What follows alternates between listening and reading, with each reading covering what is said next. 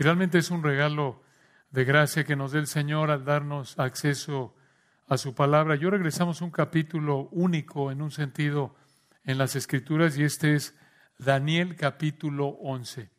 Daniel capítulo 11. Recordarán que en nuestro último estudio de Daniel 11 dijimos que Daniel 11, 1 al 35 presenta por lo menos 135 profecías que han sido cumplidas de manera exacta. Y esto demuestra la perfección del Señor y de su palabra. Escuchen cómo habló de la perfección de la palabra de Dios el Espíritu Santo usando al escritor del Salmo 119. Escuchen lo que dice el Salmo 119, versículo 96. Salmo 119, versículo 96. A toda perfección he visto fin o límite, pero en el hebreo, pero amplio o que abarca mucho, amplio sobremanera, esto es al nivel más alto, es tu mandamiento. Lo que dice ahí el Espíritu de Dios es esto, escuchen, toda la perfección terrenal tiene un límite. Esto se debe al pecado. Pero la palabra de Dios es perfección ilimitada. La palabra de Dios es igual de perfecta que su autor, porque ni la palabra ni su autor están afectados por el pecado. Por esta razón, la palabra de Dios nunca te va a fallar. Nunca te va a fallar porque es perfecta. Así como Dios nunca te va a fallar porque es perfecto. Y esta perfección del Señor y su palabra fortalece nuestra confianza como creyentes en el Señor y su palabra. Y Daniel capítulo 11 demuestra de manera clara la perfección del Señor y su palabra. Y por eso hemos titulado nuestro estudio de Daniel capítulo 11, Perfección que te fortalece. Perfección que te fortalece perfección divina que fortalece nuestra debilidad humana. Aquí en Daniel 11 recordarán que dividimos nuestro estudio en dos partes. Aquí en Daniel 11 vemos que Dios revela dos etapas de la profecía para Israel que fortalecen tu confianza en Él y su palabra. Dos etapas de la profecía para Israel que fortalecen tu confianza en Él y su palabra. En primer lugar, en los versículos 1 al 35, vemos la etapa de los medopersas y los griegos. La etapa de los medopersas y los griegos, versículos 1 al 35. Y en segundo lugar, la etapa de la tribulación futura, versículos 36 al 46. La etapa de la tribulación futura, versículos 36 al 45. Ahora, la última vez llegamos hasta el versículo 20. Y hoy, si el Señor quiere, tenemos planeado continuar en el versículo 21 y terminar el capítulo 11. Ahora, los versículos 2 al 20 de Daniel 11 son una introducción para los versículos 21 al 35, en donde encontramos al octavo rey griego de la división seleucida del imperio griego. Y escuchen, hermanos, estas profecías de los versículos 21 al 35 las dio el Señor unos 360 a 370 años antes de cumplirlas, según Daniel 10.1. 360 a 370 años de cumplir estas profecías, el Señor las reveló aquí en Daniel capítulo 11. Aunque lo leemos como historia, esto, hermanos, es profecía. Y los versículos 1 al 35, profecías ya cumplidas, y versículos 36 al 45, profecías que están por cumplirse. Y vamos a explicar esto. Ahora, vean el versículo 21. Aquí viene otra profecía cumplida a detalle. Y le sucederá en su lugar un hombre despreciable. ¿Quién fue este hombre? Ya lo conocimos en Daniel 8, 8 al 14. Este hombre persiguió intensamente a Israel, blasfemó a Dios. ¿Quién fue? Antíoco IV Epífanes. Antíoco IV Epífanes.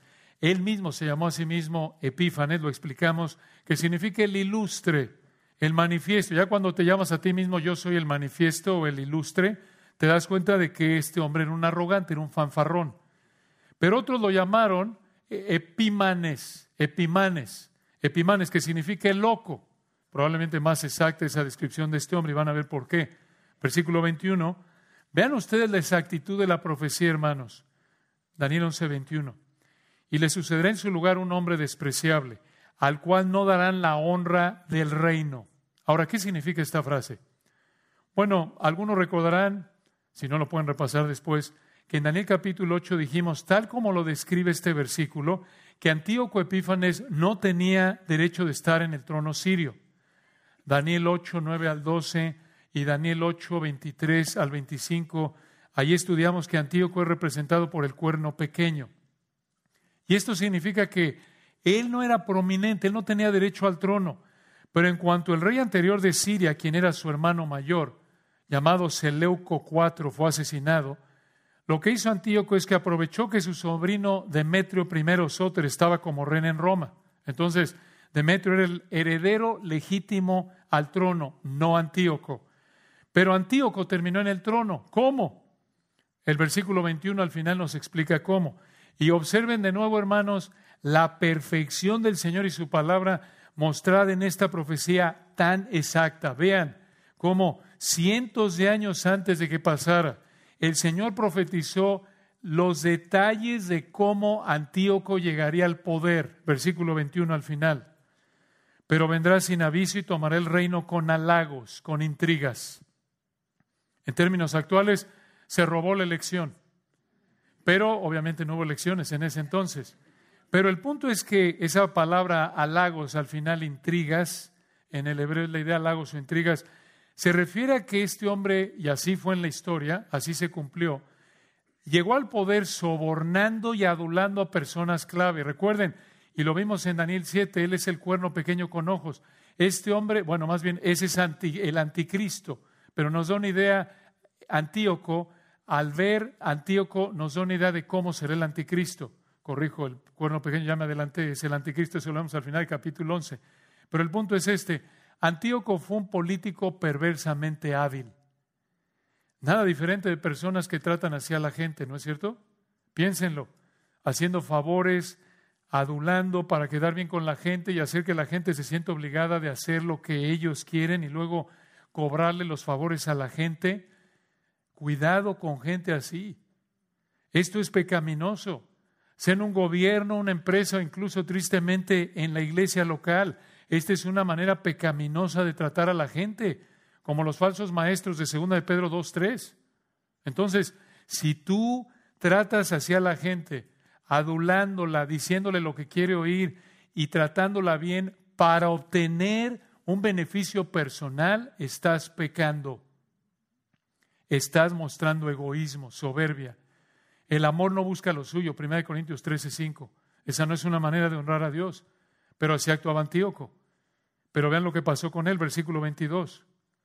Las fuerzas enemigas, esto es, los ejércitos egipcios serán barridas, esto es, fueron destruidos delante de él, delante de Antíoco, como con inundación de aguas, serán del todo destruidos junto con el príncipe del pacto. El príncipe del pacto se refiere al sumo sacerdote. En esa época, Onías III, en la época de Antíoco. Antíoco le pidió a Menelao que matara a su hermano quien era Onías III, el príncipe del pacto de Israel, el sumo sacerdote. Así de perverso era este hombre. Y versículo 23, después del pacto con él, esto es, Antíoco hizo un pacto o alianza con Ptolomeo VI Filómeter. Ptolomeo era de Egipto, de esta manera hizo que Ptolomeo IV luchara por, luchara por el trono egipcio contra Ptolomeo VII Eurgete II. Ya estamos mareados con tanto segundo, tercero, cuarto, ¿quién? Ya no sé quién era el papá, el hijo ni el nieto. Sabemos, hermanos, esto es mucha información. Ya después pueden regresar, estudiar, repasar. Pero esto nos muestra algo de, de la profundidad de los detalles, hermanos, de esta profecía. Esto lo dijo el Señor cientos de años antes de que pasara, aunque en este momento nos mareamos. Entonces, Antíoco usó este pacto, versículo 23, vean para qué. Él engañará y subirá. Otra vez, engañó mediante intrigas, subió en su poder en Egipto, versículo 23 al final, y saldrá vencedor con poca gente. Y así fue, conquistó Memphis junto con todo Egipto hasta Alejandría, y versículo 24, otra profecía, estando la provincia en paz. Como vimos en el versículo 23, Antíoco alcanzó a tener poder en Egipto y tenía una relación de armonía superficial con Egipto, pero internamente era desleal y egoísta. Y observen lo que hizo. Versículo 24. Estando la provincia en paz y en abundancia, esto es de la provincia en la que él entró, este es Antíoco, entrará y hará lo que no hicieron sus padres, ni los padres de sus padres, botín, despojos y riqueza repartirá a sus soldados. Esto se cumplió cuando Antíoco invadió sorpresivamente Egipto, Judea y otras áreas y robó sus tesoros, y el botín de guerra que él tenía lo usó para comprar el apoyo de la gente. Y vean, hermanos, qué terrible. De nuevo, Antíoco era como tantos políticos a lo largo de la historia. Dices, ¿dónde he visto esto? Lo vemos a diario. Y versículo 24 al final, vean lo que hizo. Y contra las fortalezas, esto es las fortalezas egipcias, formará sus designios. Esto es, mediante sus juegos políticos perversos buscaba adueñarse de Egipto, buscaba adueñarse de egipcios en particular. Y vean por cuánto tiempo haría esto Antíoco. Versículo 24, una frase clave, escuchen. Y esto por un tiempo. Esto no será permanente. De nuevo, Dios aquí, recuerden, en esta profecía muestra su control y conocimiento perfectos de todo detalle del reinado de Antíoco. Esto, versículo 24, por un tiempo.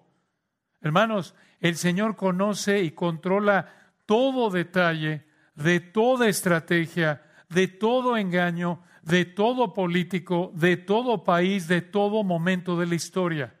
¿Por qué? Porque Él es el Altísimo que gobierna el reino de los hombres. Daniel 4:17. ¿Por qué? Porque Daniel 2.21, Él muda, Él cambia los tiempos y las edades, quita reyes, pone reyes. Por eso puede decir esto. Solo Él puede decir esto. Versículo 25 continúa, otra profecía. Y despertará. La idea es, echará a andar sus fuerzas y su ardor contra este es Antíoco y aquí va contra el rey del sur, quien fue Filómeter, con gran ejército. Y el rey del sur se empeñará en la guerra con grande y muy fuerte ejército, mas no prevalecerá porque le harán traición. Esto se cumplió cuando Filómeter perdió ante Antíoco y se convirtió en prisionero de Antíoco, porque la gente en la que confiaba Filómeter lo traicionó. Y esto también fue profetizado en el 26. Y de nuevo, hermanos, vean la perfección del Señor y su palabra en la profecía de estos detalles tan finos. Versículo 26, aquí viene la traición. Aún los que coman de sus manjares le quebrantarán esto se cumplió cuando los que comían de los manjares de Filómeter, esto es, los más cercanos a él, a los que le daba de comer, a los que les daba de comer Filómeter, lo destrozaron traicionándolo. ¿Cómo lo traicionaron? Estos hombres le aconsejaron atacar a Siria para que él, Filómeter, fuera derrotado junto con, versículo 26 al final, su ejército será destruido caerán muchos muertos. Versículo 27, aquí viene más engaño. El corazón de estos dos reyes, esto es, de Antíoco y de Ptolomeo Filómeter, el que fue traicionado en el 26. El corazón de estos dos reyes, escuchen el 27, será para hacer mal y en una misma mesa hablarán mentira. Sentados, pretendiendo ser amigos. Esta es la mafia, hermanos. Vean ustedes nada nuevo con la mafia y cómo operan los cárteles Vean ustedes, esta profecía del versículo 27 se cumplió cuando Antíoco le mintió a Filómeter al pretender que le iba a ayudar a recuperar el trono de Egipto que tenía Ptolomeo Ergetes. Pero Antíoco finalmente colocó a Filómeter en Memphis, pero Filómeter también le mintió a Antíoco y Eurgetes reinó en Alejandría. Si están perdidos, entendemos, no se preocupen. Ahí luego lo repasa. Por ahora créanos, hermanos, créanos, que así pasó. Pero lo que sucedió después es que Filómeter y Eurgetes se aliaron como reyes para estorbar los planes de Antíoco. Estamos aquí como cuando vemos una película y no le entienden nada y dicen, hombre, pues esta ganó Oscar, es buenísimo. ¡Qué barbaridad! Esto es, esto es demasiado alto el nivel de inteligencia para esta película, no es para mí, no le entiendo. Pero hermanos, vean aquí qué barbaridad con esos amigos, ¿para qué queremos enemigos? Así eran estos compadritos canallas. Uno se distrae y lo hunden. Eran terribles. Es esperarse. Antíoco era, era un impío. Y versículo 27 al final, vean, otra vez, vean aquí la mano soberana de Dios aquí metida en medio de todo esto. Versículo 27 al final, mas no servirá de nada, porque el plazo aún no habrá llegado. ¿Qué es esto? A pesar de que esos dos reyes egipcios se aliaron contra Antíoco, no le pudieron detener. ¿Por qué? Versículo 27, porque el plazo aún no habrá llegado. ¿Plazo determinado por quién? Por el Altísimo, por el Señor Jesucristo. No lo pudieron detener estos dos reyes egipcios que se aliaron contra Antíoco, porque Dios todavía no había terminado el plan que tenía para Antíoco. Este es un recordatorio de Proverbios 16, 9. El corazón del hombre piensa su camino, más Jehová endereza sus pasos. Hermanos, esto nos debe alentar. Si conoces a alguien que piensa y actúa como Antíoco, sea un presidente, un político o alguien en tu casa, en tu trabajo, en donde sea, si conoces a alguien que piensa y actúa como Antíoco, no temas. El Señor lo conoce mejor que tú y lo controla y es parte de su plan eterno, del plan eterno de Dios. Y sin que Él apruebe o sea el autor del pecado de esos antíocos, ningún antíoco irá más allá de lo que el Señor ha planeado para él. Y tú, como cristiano, incluso si estás sufriendo debido a algún antíoco por ahí en tu vida, tú ora por ese antíoco. Dale bien por mal. Deja la venganza en manos del Señor, como dice Romanos 12, 14 al 21. Y vean lo que hizo Antíoco, versículo 28. Daniel 11, 28. De nuevo, esto es profecía. Y volverá a su tierra con gran riqueza, y su corazón será contra el pacto santo. Hará su voluntad y volverá a su tierra. El Señor cumplió esta profecía cuando Antíoco regresó de Egipto hacia Siria en dirección norte. Como el versículo lo indica, él iba cargado de riqueza y conforme él iba de regreso, pasó por Israel y su corazón fue contra el pacto santo, hizo lo que quiso. Esto es, pasó por Israel camino a Siria y al hacerlo atacó el templo en Jerusalén y mató ochenta mil hombres, mujeres, niños y bebés, entre otras cosas. Y esto lo vemos en Daniel 8. Hermanos, aquí hay otra verdad muy importante. Incluso esta tragedia la profetizó el Señor, como lo vemos aquí en Daniel 11.8. Aún las tragedias más terribles cometidas por los peores hombres como Antíoco están dentro del plan eterno del Altísimo. De nuevo, sin que Él apruebe ni sea el autor de su pecado, Él conoce, controla, planea y no se mueve ni una molécula sin que así lo haya decidido el Señor. Y esto, hermanos, debe fortalecer nuestra confianza en Él, en su perfección, en la palabra perfecta que Él escribió. Él jamás se equivoca, su voluntad es siempre buena, agradable, perfecta. Esto debe fortalecer nuestra confianza en Él. Y es cierto, muchas veces no entendemos por qué, pero aunque el Señor no haya revelado los detalles, como lo vemos aquí, Él solo dijo va a pasar esto, no reveló cómo, cuándo, dónde. Esto es en los detalles específicos. Aunque Él no revele los detalles detrás de tantas tragedias que suceden a diario, tenemos que confiar en Él, como pasó con Job. Job no conocía los detalles de por qué estaba viviendo todo lo que estaba viviendo, sin embargo confió en el Señor. Vean de nuevo aquí, hermanos, 29, Daniel 11, 29. La mano soberana de Dios controlando cada detalle. Daniel 11, 29. Al tiempo señalado, no cuando se le antoje, al tiempo señalado por Dios, volverá al sur. Y así fue. Dos años después, Antíoco regresó a Egipto para atacar a los dos reyes que se aliaron contra él. Ahí en el versículo 27 pero 29, vean lo que pasó, Daniel 11, 29, esto lo profetizó el Señor, mas no será la postrera venida como la primera. Esta postrera última venida de Antíoco Egipto no tuvo tanto éxito como antes. ¿Por qué? Porque versículo 30, porque vendrán contra él naves de Kitim. Kitim es un nombre antiguo para Chipre. Tal como lo profetizó aquí el Señor, así lo hizo. Estos barcos romanos salieron de Chipre, se quedaron al lado de Egipto, apoyando Egipto, y el comandante romano Gallo se reunió con Antíoco unos seis kilómetros afuera de la ciudad de Alejandría y le entregó una, carta de parte del Senado romano. Y en esa carta el Senado romano le mandó que dejara Egipto se enfrentara en guerra contra Roma. Esto hizo que Antíoco frenara su ataque, detuvo su ataque porque quiso evitar una guerra contra Roma y salió humillado de ahí, pero no se quedó contento. Versículo 30, esto pasó. Daniel 11:30, y él, Antíoco, se contristará, esto es, se entristecerá y volverá y se enojará contra el pacto santo otra vez, pacto santo. Conforme iba de regreso a Siria, así se cumplió esta profecía. Antíoco en su humillación, su tristeza, su enojo, Antíoco desató su enojo contra los israelitas al oponerse al pacto mosaico, la ley que era obedecida por varios israelitas. Y versículo 30 continúa, otra profecía, y hará según su voluntad, volverá pues y se entenderá esto es, tomará acción contra con los que abandonen el santo pacto. Esto se cumplió cuando en su oposición al pacto mosaico, Antíoco apoyó a los que abandonaron el santo pacto, esto es, apoyó a judíos apóstatas Israelitas que le dieron la espalda al Señor. Y versículo 31 continúa. Otra profecía. Y se levantarán de su parte tropas que profanarán el santuario y la fortaleza. Una pausa ahí.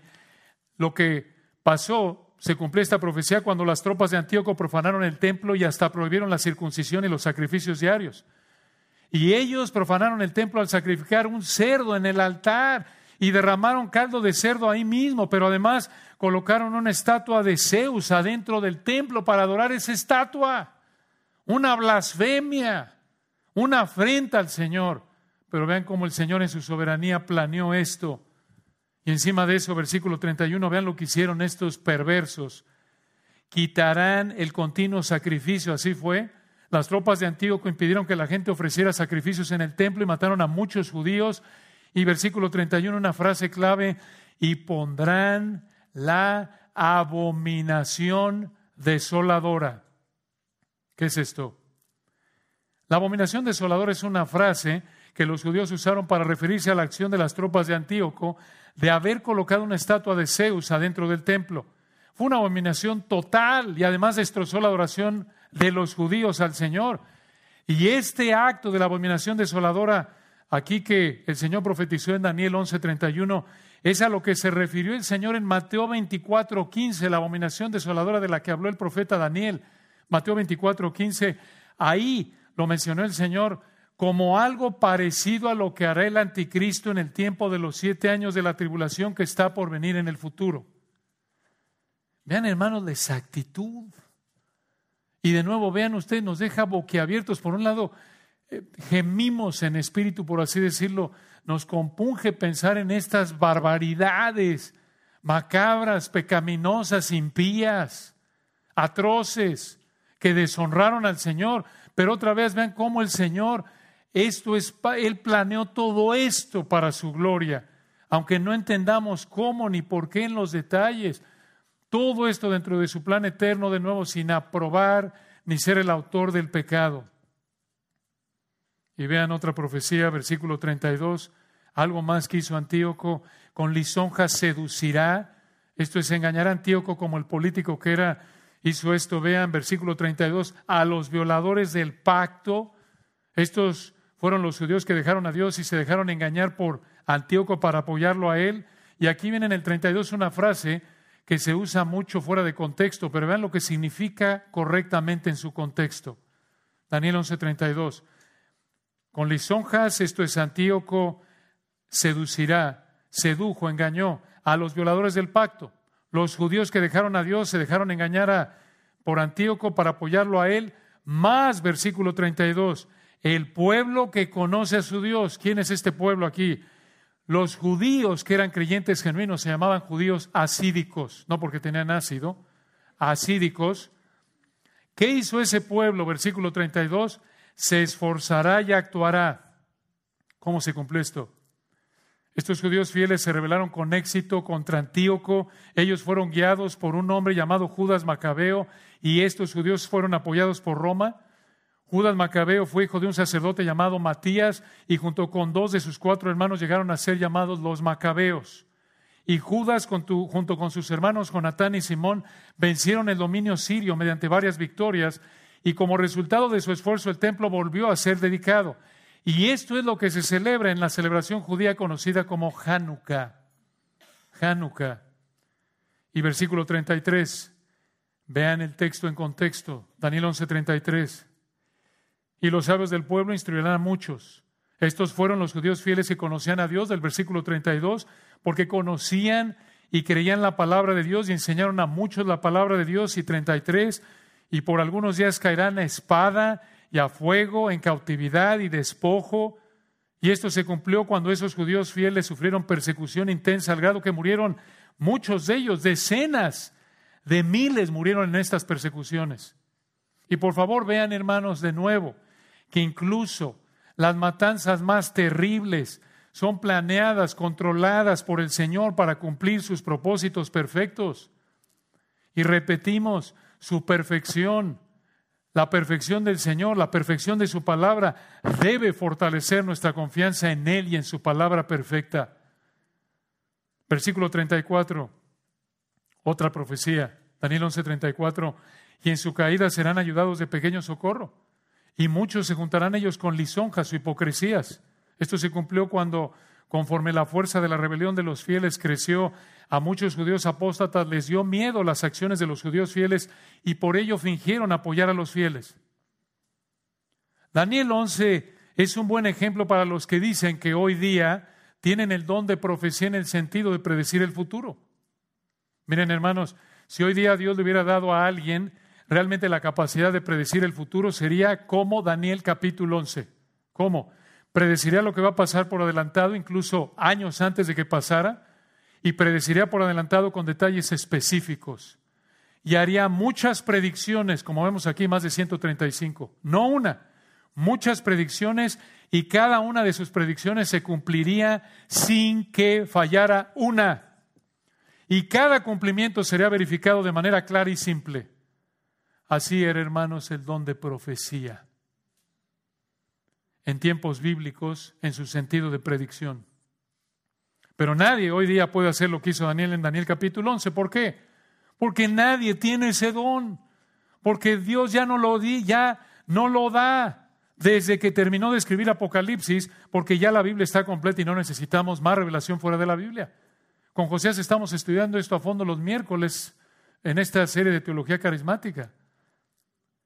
Y vean versículo 35, hermanos.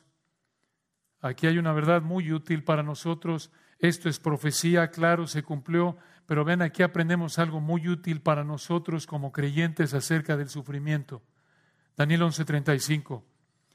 También algunos de los sabios caerán para ser depurados y limpiados y emblanquecidos hasta el tiempo determinado, porque aún para esto hay plazo. Vean, todo programado, todo planeado. ¿Quién determinó el tiempo y la duración de esto? Dios. Y al igual que todos los versículos anteriores, el versículo 35 se cumplió, pero como ya dijimos, este versículo nos presenta tres verdades muy importantes acerca del sufrimiento para todo creyente que repite en 1 de Pedro 5.10. Escucha, número uno, el Señor trae sufrimiento a tu vida para que crezcas espiritualmente como cristiano. Como cristiano, el Señor trae sufrimiento a tu vida para que crezcas espiritualmente. Ahí está en el 35, también algunos de los sabios aquí creyentes en esa época que cumplieron esta profecía, caerán para ser depurados y limpiados emblanquecidos. Ahí hay crecimiento espiritual. Segunda de tres verdades del sufrimiento aquí. El Señor controla la duración y la intensidad que trae a tu vida como cristiano. El Señor controla la duración y la intensidad del sufrimiento que trae a tu vida como cristiano. Y esto lo vemos ahí, el principio hasta el tiempo, versículo 35, determinado, porque aún para esto hay plazo. Cuando hayáis padecido por un poco de tiempo, 1 Pedro 5, 10 igual. Y tres, tercera verdad, para ti, que aprendemos de Daniel 11, 35, para ti cristiano, ser fiel al Señor no evita el sufrimiento. Ser fiel al Señor no evita el sufrimiento. Ahí está en el 35. También algunos de los sabios, estos eran creyentes fieles, caerán para ser depurados. Cuando eres fiel al Señor, puedes evitar cierto tipo de sufrimiento causado por el pecado, pero ya explicamos que el Señor usa el sufrimiento para ayudarnos. Verdades tan importantes. Entonces aquí en Daniel 11 vemos que Dios revela dos etapas de la historia de Israel. En primer lugar, ya vimos en los versículos 1 al 35 la etapa de los medopersas y los griegos. Y ahora veamos, para concluir, la etapa de la tribulación futura. Versículos 36 al 45. La etapa de la tribulación futura. Mucha atención, hermanos. Debido a que los versículos 1 al 35 fueron cumplidos de manera literal, es de esperarse que los versículos 36 al 45 también serán cumplidos de manera literal. Lo que vemos en los versículos 36 al 45 todavía es futuro, no ha sido cumplido. Será cumplido en el periodo futuro de los siete años de la tribulación que describe Apocalipsis capítulo 6 al 18 a detalle. Y escuchen, hermanos, nosotros vivimos aquí en Daniel 11 entre el versículo 35 y 36. Ahí estamos. Estamos en ese espacio en tu Biblia de un milímetro dos.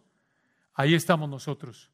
Estamos en esta etapa de la historia que está entre Daniel 11, 35 y 36. Así como vimos entre las piernas y los pies, así como explicamos en Daniel capítulo 2 que vivimos en esta época de la historia entre, la, entre las piernas y los pies de la estatua del sueño de Nabucodonosor, ¿recuerdan?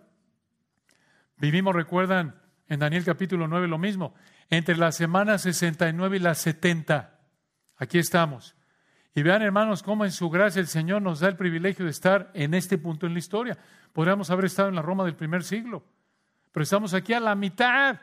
Dios en su gracia nos da el privilegio de ver tantas profecías cumplidas y eso nos fortalece para confiar en Él y nos recuerda que así como cumplió tantas en el pasado, va a cumplir todas las que quedan en el futuro. Y vean ustedes en el 36, como en tantos pasajes proféticos, el Señor salta aquí de una época de la historia a otra, de una frase a la que sigue.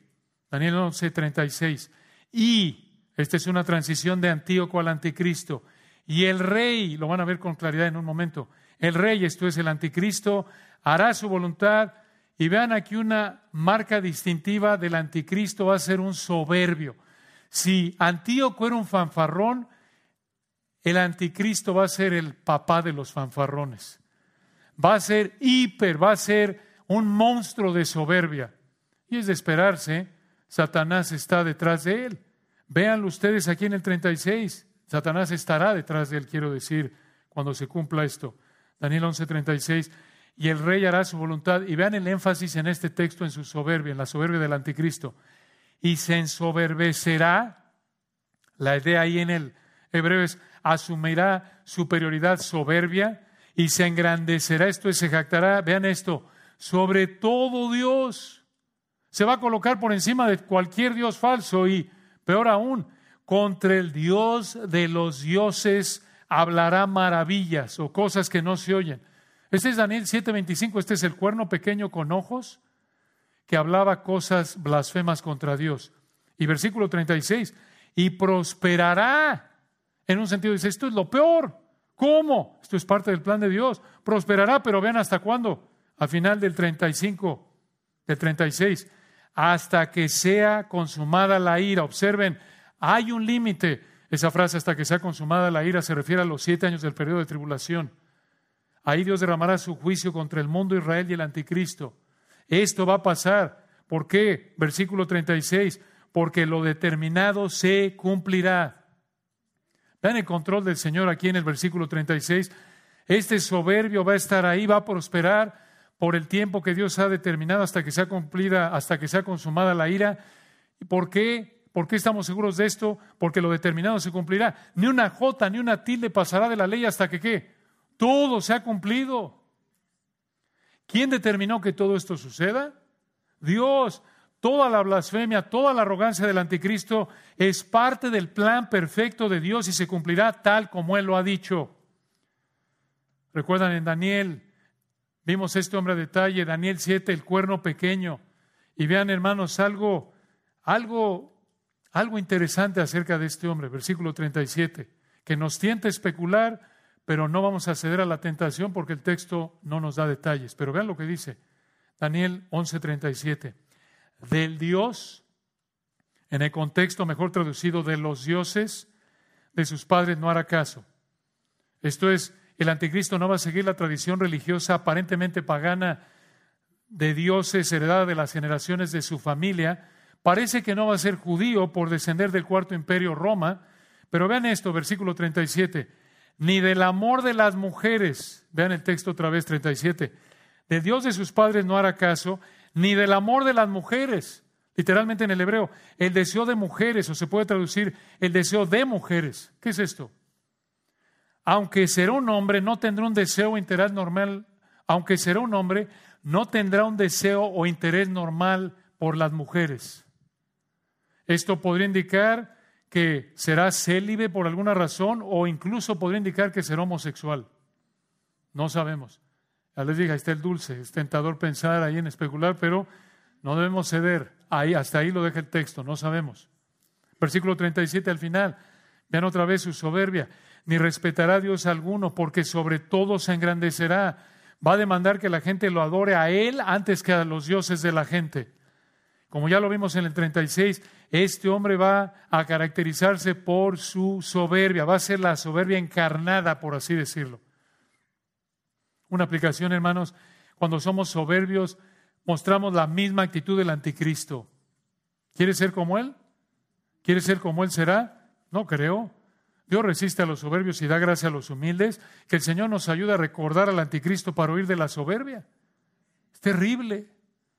Versículo 38, Daniel 11, 38.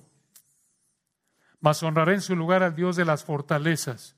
Aquí el Dios de las fortalezas se refiere a que su Dios será el poder militar. Y continúa en el 38. Dios que sus padres no conocieron.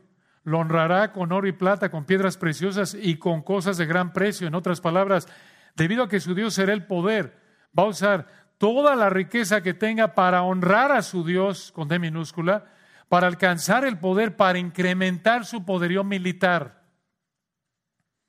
Versículo 39, esto les da una idea, va a ser un hombre sumamente poderoso, como lo vemos a lo largo de la Biblia. El humano más poderoso prácticamente en la historia. Versículo 39, con un Dios ajeno, esto es el humano más poderoso que no es el Dios hombre, claro 39. Con un Dios ajeno se refiere a su Dios de poderío militar. Se hará de las fortalezas más inexpugnables y colmará de honores a los que le reconozcan y por precio repartirá la tierra.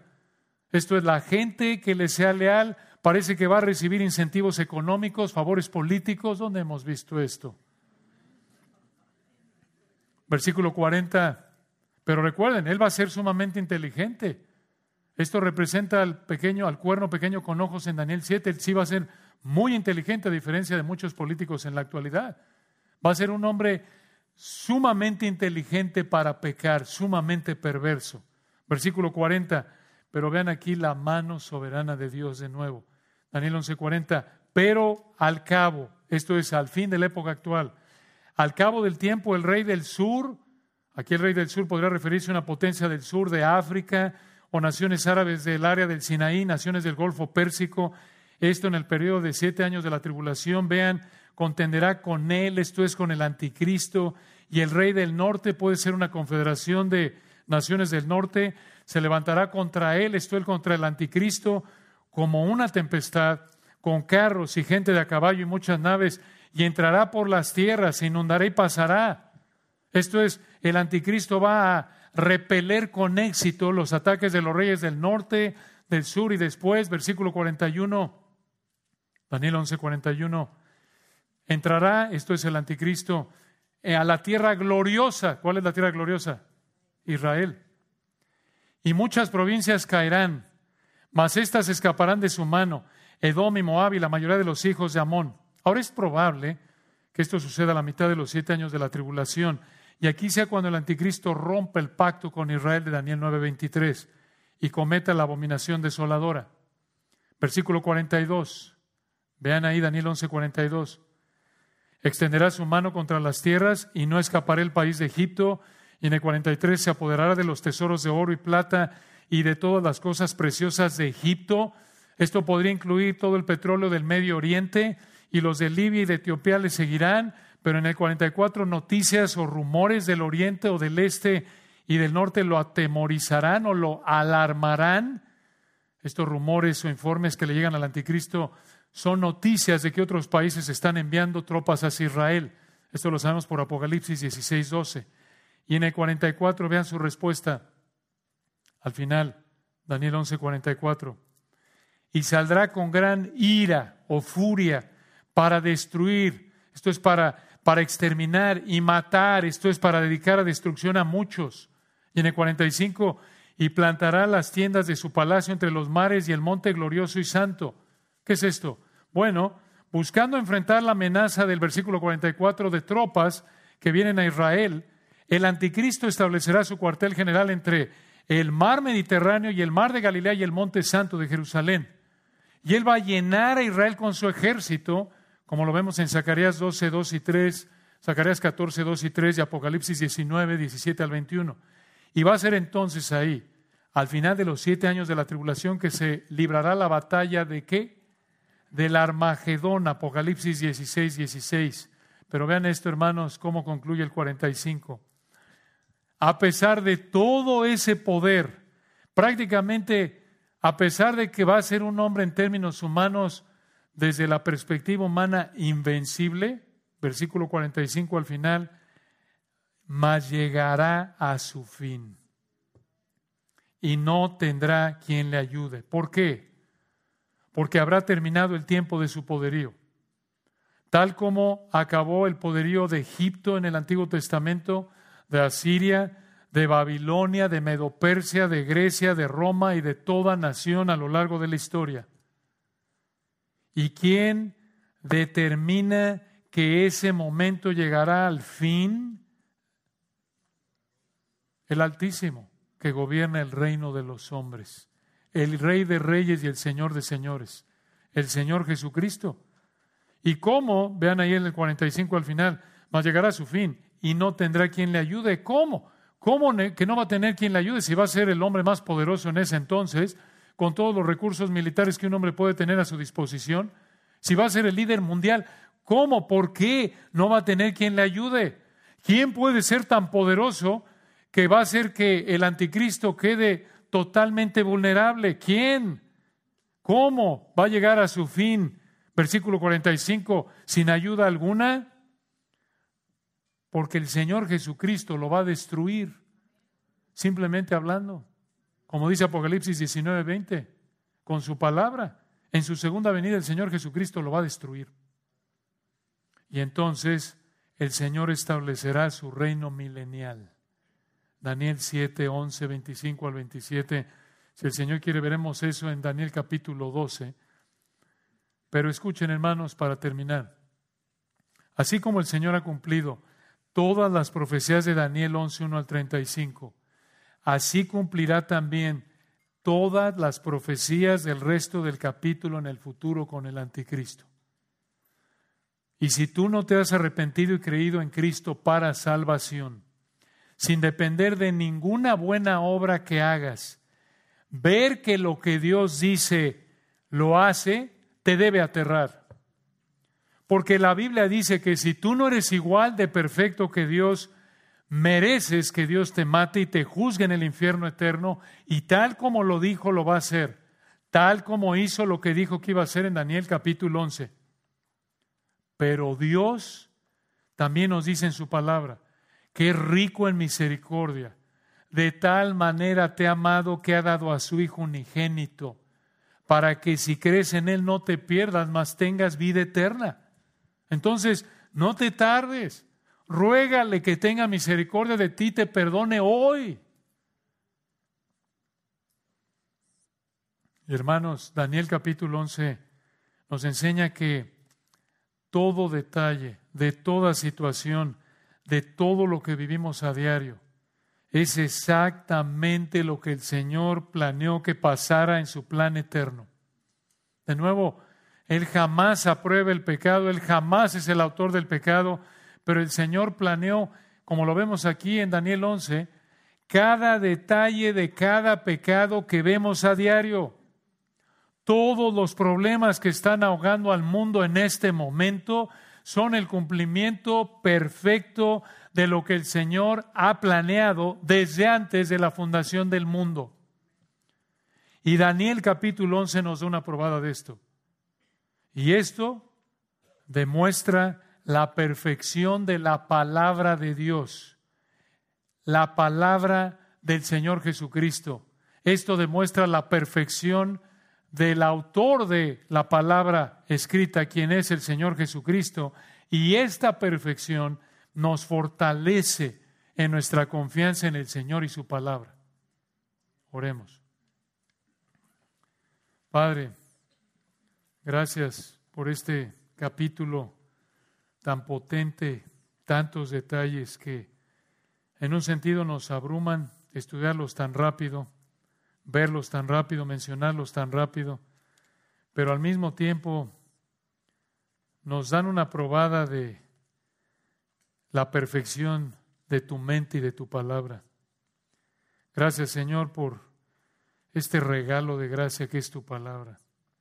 Gracias por darnos acceso a ella, por tu Espíritu bendito que nos hace desearla, entenderla.